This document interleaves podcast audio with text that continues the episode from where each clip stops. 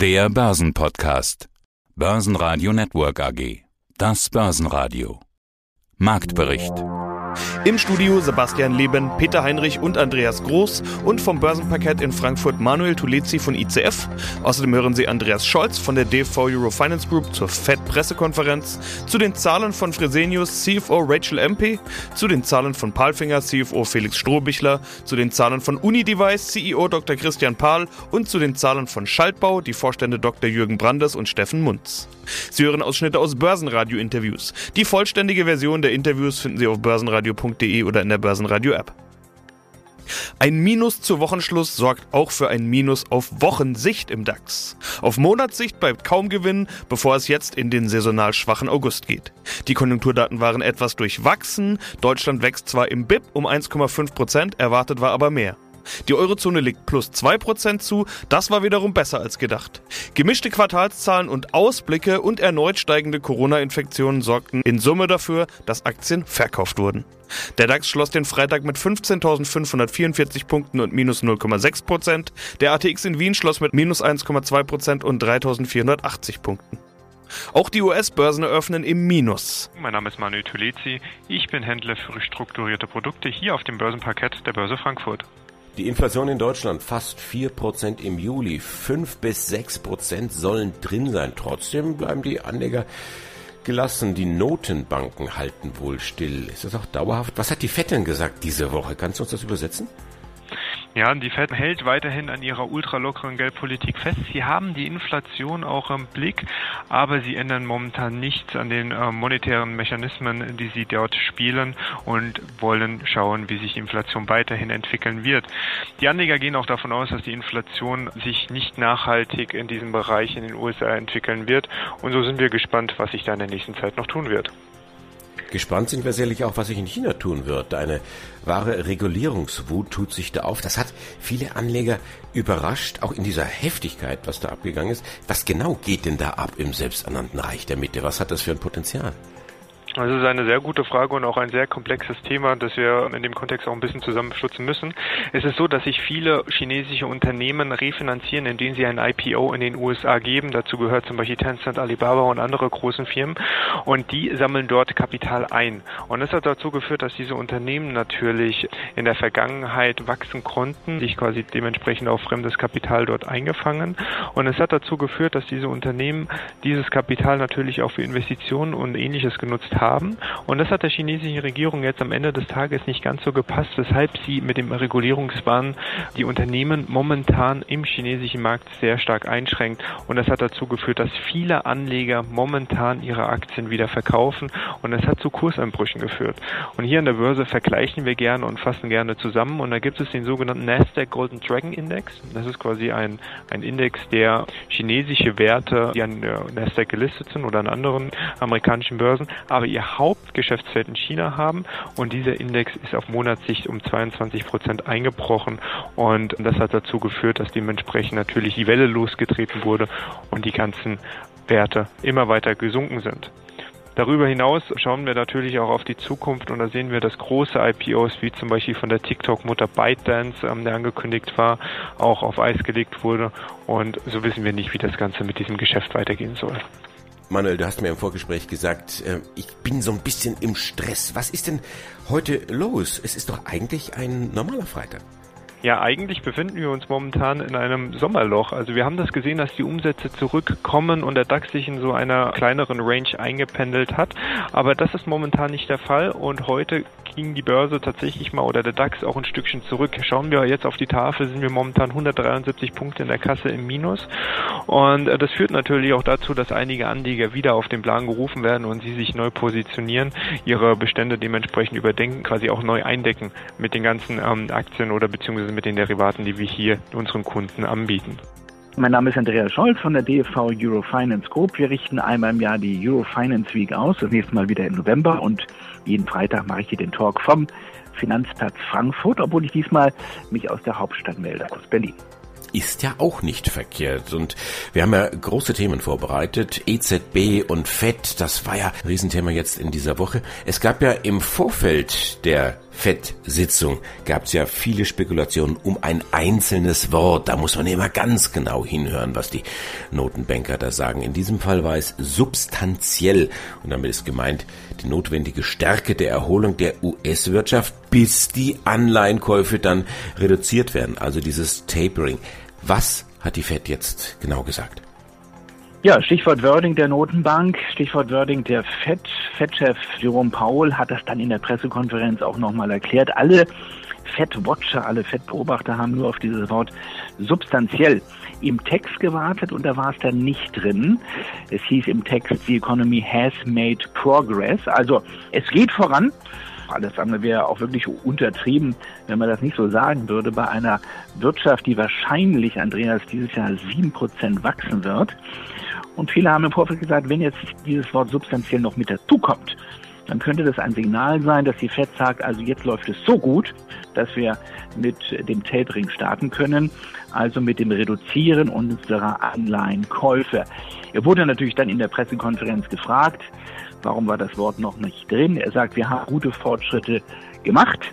Aber wir sind noch ein Stück weit weg von dem Punkt, wo wir sagen, es läuft wirklich substanziell gut. Das liegt auch am Arbeitsmarkt. Die FED schaut ja nicht nur auf das Thema Inflation, sondern sie schaut auch auf den Arbeitsmarkt und da will sie Vollbeschäftigung und da will sie noch eine niedrigere Arbeitslosenquote haben. Also da braucht offensichtlich die FED noch ein bisschen mehr Momentum und das reicht ihr Stand jetzt noch nicht so ganz.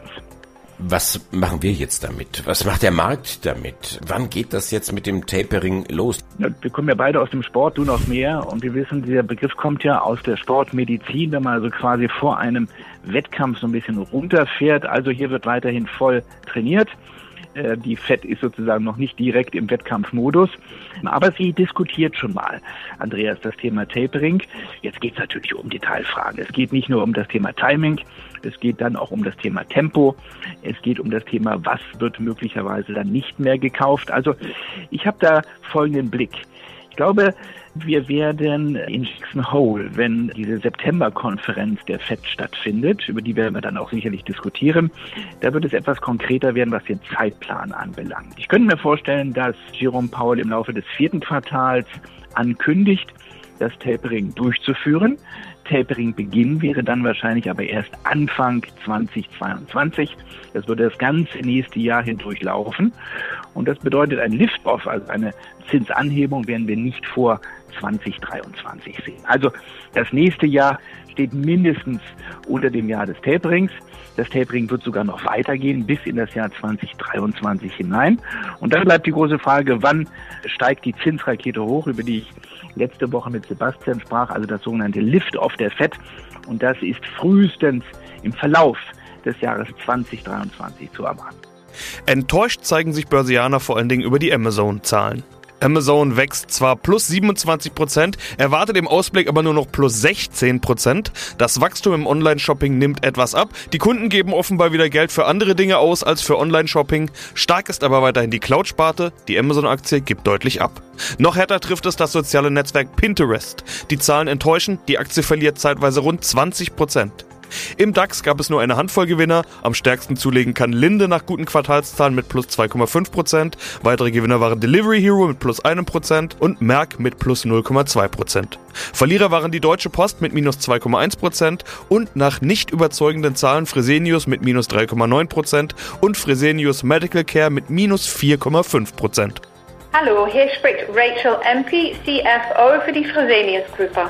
Und ich will gleich mit der wichtigsten Meldung des Tages bei Ihnen starten. Sie haben die Prognose angehoben. Und zwar die Gewinnprognose. Sie erwarten jetzt für das um Sondereffekte und Währungseinflüsse bereinigte Konzernergebnis einen Zuwachs im niedrigen einstelligen Prozentbereich.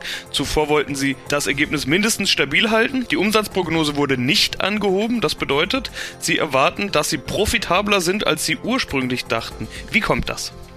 Ja, Sie haben recht. Vielen Dank. Grundsätzlich sind wir sehr zufrieden mit unserer Ergebnis- und Geschäftsentwicklung in den zweiten Quartal. Es war ein starkes Quartal für uns. Wir haben als Beispiel 6% Umsatzwachstum für die ersten Halbjahr mit einer 8% in Q2 und auch eine 20% Ergebnisentwicklung in den zweiten Quartal und eine 8% kumulativ bis Ende Juni. Und auf diesem Basis, Sie haben recht, wir haben unsere Ergebnis-Guidance erhöht. Hier ist die sehr positive Entwicklung in unserem Unternehmensbereich sehr wichtig. Gleichzeitig haben wir Unterstützung von einem positiven Zinseneffekt nach sehr erfolgreichen Refinanzierungsaktivitäten, auch in den ersten Halbjahr. Und wir machen gute Fortschritte mit unserem Kosteneffizienzprogramm, wo wir auch hier schon dieses Jahr die ersten Beiträge erwarten können. Und in diesem Zusammenhang haben wir unsere Konzernergebnis erhöht. Unser Umsatzergebnis haben wir bestätigt, aber hier ist vielleicht noch ein bisschen breitere Bandbreite und das heißt, es muss nicht genau mit dem Konzernergebnis bewegen, aber auch hier denken wir, dass die untere Ende dieser Bandbreite ist weniger wahrscheinlich. Das heißt, ich sehe sehr konsistent mit was wir in unserem Konzernergebnis gemacht haben. Aber insgesamt äh, ein sehr erfreulicher zweiten Quartal im ersten Halbjahr. Und auf dieser Basis unsere Prognose zu erhöhen, ist für uns ein sehr wichtiger und sehr erfreulicher Schritt. Okay, den Umsatz will ich trotzdem nochmal ansprechen, weil da die Prognose ja nicht erhöht wurde. Sie haben es jetzt etwas, ich würde mal sagen, konkretisiert. Sie haben gesagt, okay, die untere Schwelle ist vielleicht nicht ganz so wahrscheinlich. Also die Prognose lautet ja, dass Sie ein Umsatzwachstum im niedrigen bis mittleren einstelligen Prozentbereich erwarten. Jetzt sind es in Q2 ja schon 8%. Das wäre der obere einstellige Prozentbereich. Auf Halbjahresbasis sind 6%. Okay, das ist der mittlere Prozentbereich. Aber erwarten Sie Gegenwind im zweiten Halbjahr? Also diese diese Q2-Wachstum werden sie wohl nicht anknüpfen können. So das lese ich aus dieser Prognosebestätigung. Äh, sie haben eine sehr gute Frage gestellt. Ich denke, in diesem Zusammenhang ist es sehr wichtig zu schauen auf insbesondere die Covid-Entwicklung und die Covid-Auswirkung auf unser Geschäft. Nicht nur dieses Jahr, aber auch letztes Jahr als die Vergleichsbasis. Und wir haben immer erwartet, dass auf Wachstumsperspektive die Q2 wäre die stärkste dieses Jahr und auch dann in diesem Zusammenhang die ersten Halbjahr auch aus Wachstumsprozentperspektive die stärksten, weil wir müssen immer erinnern, dass in den zweiten Quartal letztes Jahr, wir waren in die erste Welle von den Covid und hier insbesondere haben wir gesehen sehr starke Covid-Maßnahmen von den Behörden. Als Beispiel ein fast Vollstopp für Elektivgeschäft in unseren Kliniken mit den konsequenten Auswirkungen auch in unsere anderen Geschäftsmodelle. Und auf diese sehr schwache Basis für Q2 letztes Jahr hatten wir immer erwartet, dass das erste Quartal die stärkste des Jahres sein soll. Und sicherlich das heißt auch, dass die Phasing-Effekte für den zweiten Halbjahr auch andere sind. Nicht nur wegen was dieses Jahr passiert, aber auch wegen die unterschiedlichen Entwicklungen in unsere unterschiedlichen Geschäftsmodelle in unsere Regionen in den zweiten Halbjahr 2020. Guten Tag, mein Name ist Felix Strobe, ich bin CFO der Palfinger AG.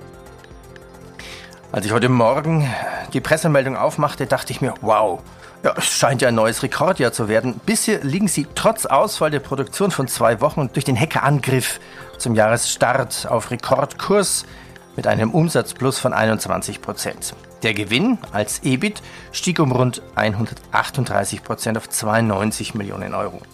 Ja, was ist das jetzt? Corona-Nachholeffekt, Bauboom, Logistikboom. Ihr erstes Halbjahr war ja quasi zwei Wochen kürzer. Tatsächlich ist es so, dass wir hier von einem sehr, sehr großen Rückenwind aus der gesamtwirtschaftlichen Entwicklung profitieren und insbesondere die Bauindustrie hat bereits im zweiten Halbjahr 2020 begonnen sehr stark anzuziehen.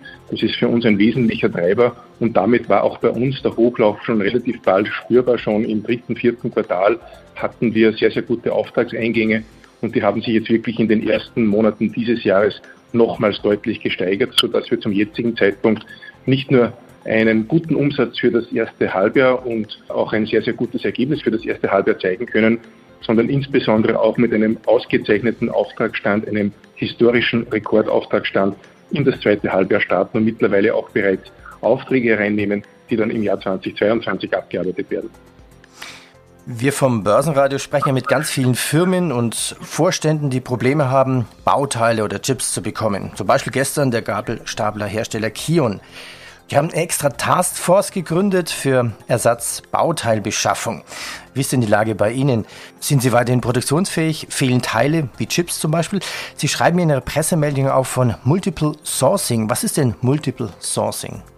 Zum einen hat Balfinger in dieses Jahr mit einer sehr, sehr hohen Planung gestartet, dadurch, dass die Bauindustrie sehr früh bereits im zweiten Halbjahr 2020 angesprungen ist, wir sehr aggressiv geplant haben und diese Planung unsere Lieferanten weitergegeben haben. Und dieses Budgetvolumen wird auch von den Lieferanten einigermaßen zuverlässig abgedeckt und geliefert.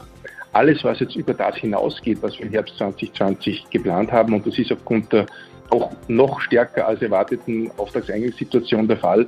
Da sehen wir durchaus an vielen Stellen Probleme in der Supply Chain. Mit dem Multiple Sourcing haben wir uns einfach so aufgestellt, dass wir jedenfalls für kritische Bauteile mehrere Lieferanten haben, mehrere strategische Lieferanten, uns nicht auf einen einzigen Lieferanten verlassen, einfach um hier auch im Falle, dass in einem Land, wo ein Lieferant ansässig ist, beispielsweise ein Problem auftritt mit Transport oder ein Lieferant nicht liefern kann, dass wir hier eine gewisse Möglichkeit haben, das zu kompensieren. Das heißt, Sie können auch höhere Preise einfach weitergeben an Ihre Kunden? Einfach würde ich nicht sagen, aber dadurch, dass Palfinger der Marktführer ist, haben wir die Möglichkeit, Preise zu setzen, die Preisführerschaft auch zu übernehmen und als Erster die Preise zu erhöhen. Und das tun wir im Regelfall auch und können dann diese Preise auch durchsetzen am Markt. Mein Name ist Christian Pahl, ich bin Vorstandsmitglied der Unidevice AG. Wir sprechen über Ihre Halbjahreszahlen. Sie sind ein Broker für Elektronikgeräte, vor allen Dingen Smartphones sind es ja, über was wir da sprechen, aber auch andere Device und Zubehör. Sie sind im Halbjahr auf Umsatzseite leicht um 0,5% auf 195,6 Millionen Euro gestiegen. Wachstum zwar, aber nur klein. Wichtiger als der Umsatz ist natürlich der Gewinn. Darüber wollen wir gleich sprechen. Aber ich möchte diesmal mit dem Umsatz starten. Wie beurteilen Sie eigentlich dieses kleine Umsatzwachstum? Ja, das ist unter den Erwartungen. Wir hatten in den beiden Vorjahren ja jeweils 12 Prozent Umsatzwachstum gegenüber dem Vorjahr. Insofern ist das unter den Erwartungen. Im ersten Quartal hatten wir das erste Mal sogar weniger Umsatz als im Vorjahr. Das kam durch den Produktmix. Manch einer hat vielleicht das Interview gehört. Da waren eben mehr Zubehör als äh, Mobiltelefone äh, verkauft worden, aber mit interessanter guter Marge. Jetzt ist das Halbjahr rum und ja, der Umsatz dürfte gerne höher sein. Ich erwarte allerdings im zweiten Halbjahr ein Umsatzwachstum, das dann insgesamt rund 10 Prozent Umsatzwachstum für das Gesamtjahr 21 gegenüber 2020 bedeuten wird. Insofern sind für mich die Erwartungen fürs zweite Halbjahr gut. Sie haben ja auch einen kleinen Bereich mit Reha-Technik, Sunny Solutions. Dort gab es ja Corona-Effekte. Wirkt sich das auf die Zahlen auf? Der Bereich ist so klein, dass man das wahrscheinlich an der Stelle eigentlich vernachlässigen kann, oder?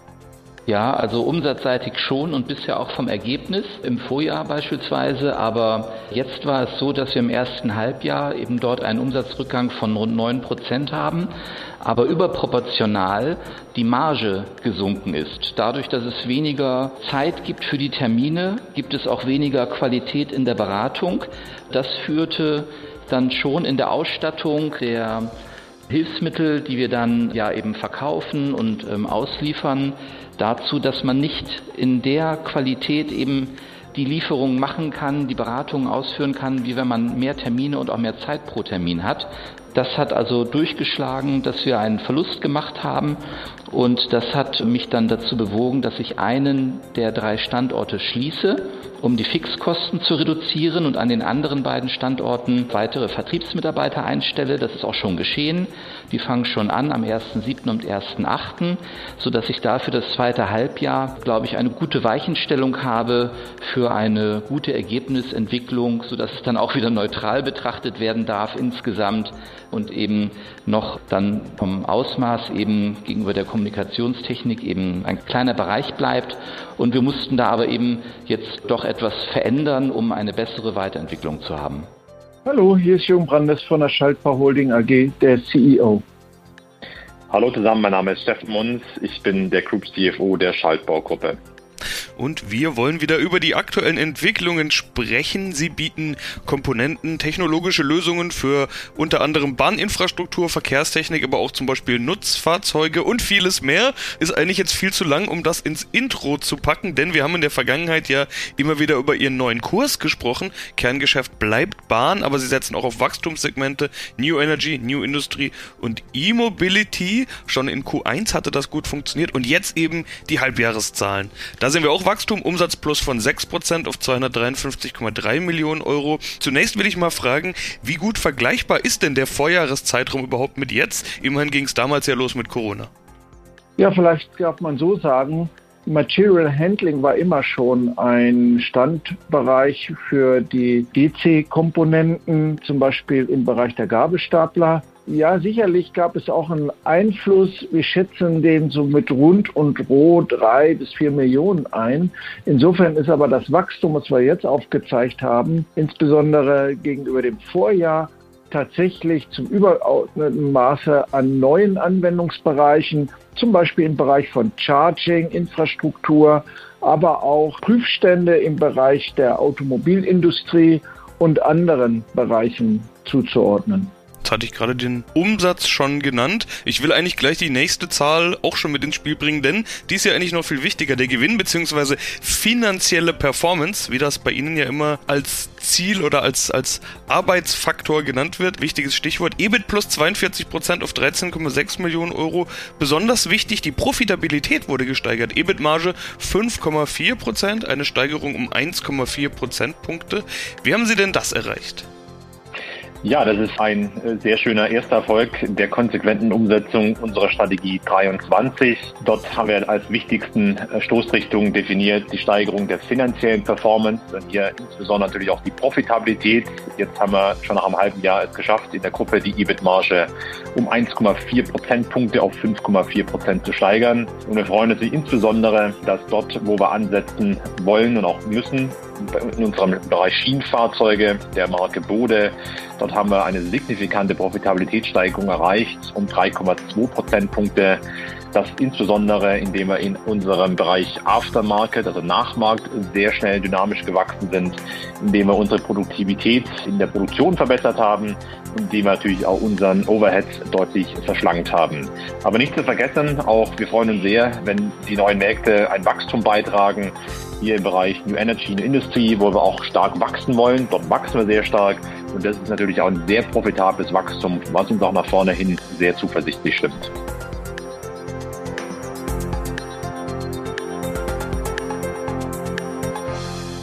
Börsenradio Network AG Marktbericht